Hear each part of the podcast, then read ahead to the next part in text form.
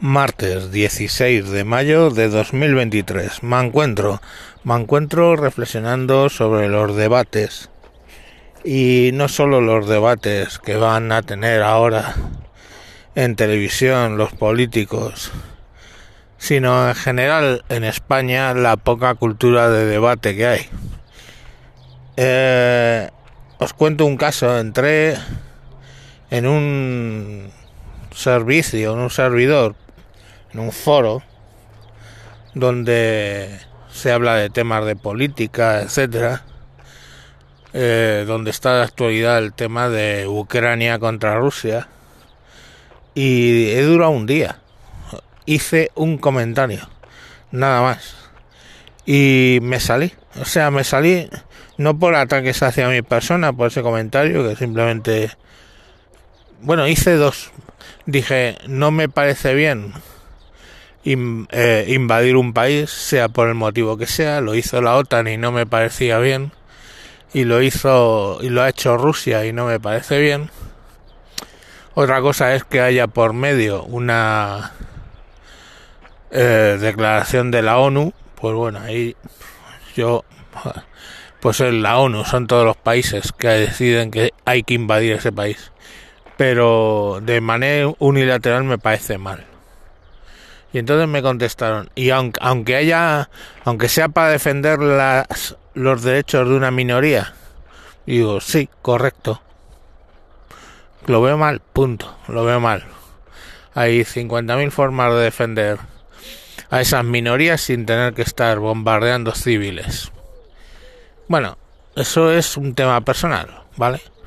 Pero lo que me exasperó y por lo cual me he salido es porque ya no se debaten con argumentos, sino es un intercambio de, o sea, una, un, una, un argumento y a continuación una serie de adominens que pues que lo flipas un poco, o sea, entre el típico y tú que sabes, más tú eres gilipollas, tú eres no sé qué, o sea, las descalificaciones personales en vez de descalificar los argumentos. Y eso que lo vi en ese foro no es eh, excepcional en España. O sea, si tú vas a una reunión de vecinos, las cuales detesto con cada fibra de mi ser, de hecho los mejores 20 años de mi vida fue en los que viví en una eh, en un chalet donde no había ni mancomunidad ni comunidad de vecinos ni absolutamente nada. Fui feliz, feliz. Bueno, pues aquí, eh, pues si tú vas a, tu reunión de, vecinos, pues en realidad verás lo mismo, algún argumento y a continuación de ese argumento, no un contraargumento, no, todo un, toda una serie de contestaciones en un tono bronco e innecesario, sin con ataques personales y todo ese tipo de cosas. Entonces, claro, eh, bueno, por no hablar de la lógica sacrosanta lógica. Estos han inventado los juicios sintéticos a priori, posteriori, inferiori. O sea, es una cosa como muy extraña. Unos razonamientos lógicos que no tienen lógica ninguna. Pero bueno, ya no vamos a entrar en la formación lógica de la gente. O sí.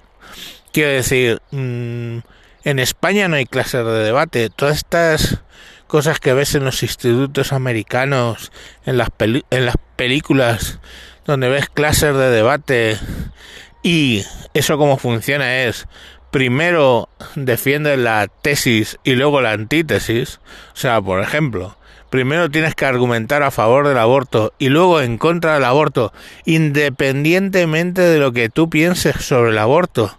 Es que eso es el ejercicio real. Si yo estoy en contra del aborto, como es el caso, ¿eh?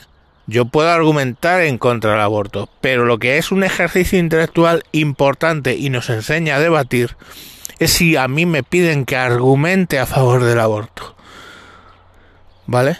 Entonces, joder, si gano la tesis y la antítesis, pues soy un buen orador, soy un buen eh, orador, sí, un, alguien que debate bien. Eso es lo importante y se les enseña así. Aquí no hemos tenido nada de eso.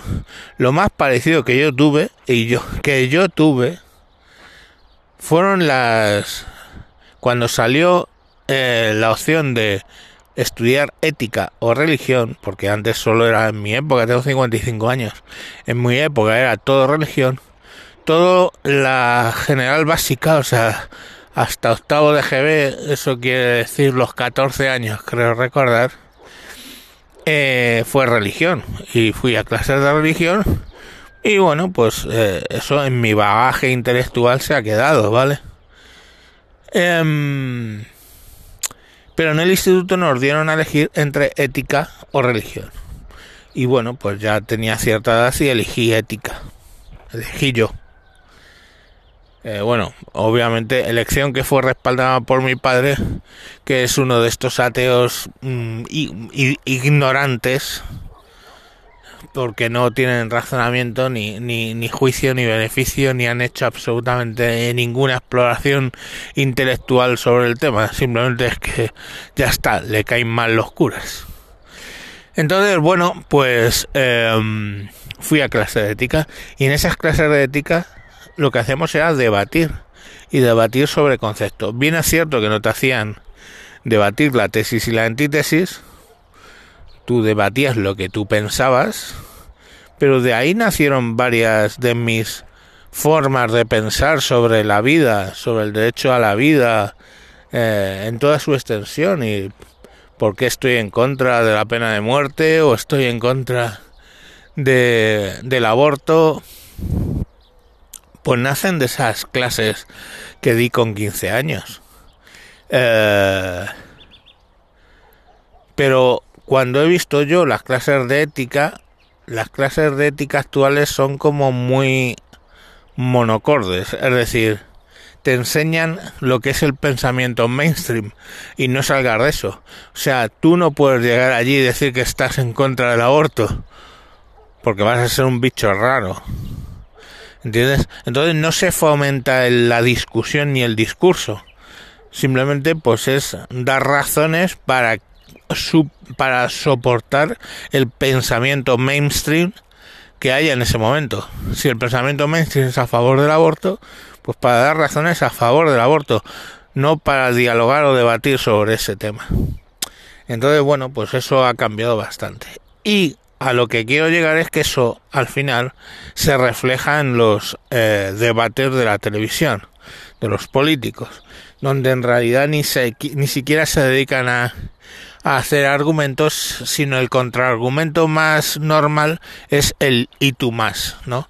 Si se hable de corrección, de corrección política, se hable de corrupción, se hable de lo que se hable, lo que funciona es el tú más al fin y al cabo son partidos que llevan gobernando alternativamente en España, uno y otro, me refiero al PSOE y al PP, y bueno, con sus esquejes, como pueda ser Vox y Podemos, pues llevan gobernando en este país desde 1975, 77 si ustedes quieren. Entonces, si desde 1977 lleva gobernando este país, y han pasado varias veces todos por la picota, pues el y tú más y tú hiciste está a la orden del día. Eh, no sé, un debate al respecto de si España debería pertenecer o no a la Unión Europea, por, por un caso hipotético, pues se convertiría en un debate de qué hizo cada uno cuando estuvo en el gobierno. Entonces, claro, eh, ahí no hay debate, no hay debate, no hay argumentaciones, simplemente y tú más, y tú más, y tú más, y tú más, corrupción. Pues corrupción Tito Berni, los seres de Andalucía, beso la Gürtel y no sé qué, y tú más, y tú más, y bueno, pues ahí cada cual tiene su opinión de quién es más, ¿no? Eh, ¿Quién le ha costado más al erario público? Pero la realidad es que todos han estado pringados hasta los cojones. Entonces, pues no hay mucho debate ahí. No se presentan propuestas reales, no se presenta nada. La lluvia de millones que está haciendo ahora el Pedro Sánchez justo antes de irse, con esto de y ahora regalo a los jubilados el cine a dos euros y ahora a los jóvenes le doy 400 euros y ahora no sé quién, pues lluvia de millones a ver si consigo reflotar porque estaba bastante jodido. En resumen, mm, no, en España no hay debates y os puedo decir una cosa.